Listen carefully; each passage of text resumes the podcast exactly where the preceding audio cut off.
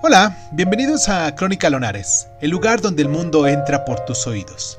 Yo soy Irving Sun y en nuestra sección del día de hoy de Cuénteme un libro, vamos a viajar a Rusia, esa Rusia de Lon Tolstoy con su libro La Sonata de Kreutzer. Comenzamos.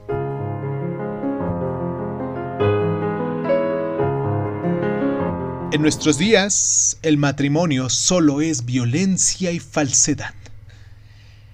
La sonata de Kreutzer es un virulento ataque contra la falsa importancia que atribuye al amor sexual.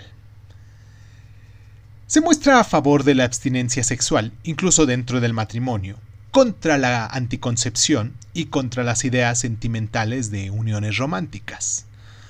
Se trata de una moralidad que en gran medida se es ajena a los lectores occidentales del día de hoy, a todos nosotros.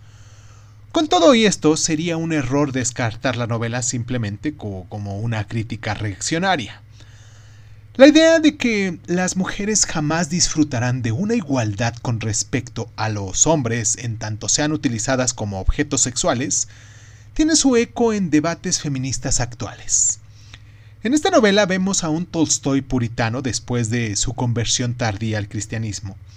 Y por si albergáramos alguna duda de que el autor comparte las opiniones de su atormentado protagonista, en este caso llamado Prochnikov, Tolstoy escribió su famoso epílogo un año después, en el que elabora más su apología sobre la castidad y la continencia como el estado más conveniente para la dignidad humana.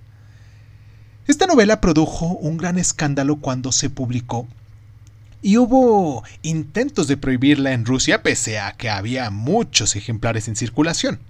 En Estados Unidos se prohibió hasta publicar extractos y Theodore Roosevelt declaró que Tolstoy era un pervertido moral y sexual. Imagínense. La acción se sitúa en un viaje de tren durante el cual Protsnitskev le cuenta al narrador la historia de cómo llegó a matar a su mujer y le echó la culpa a los valores sexuales de la época.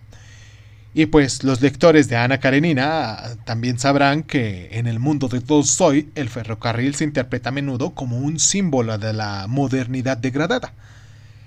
El aspecto más convincente de esta novela es el fiel retrato psicológico de los celos obsesivos masculinos.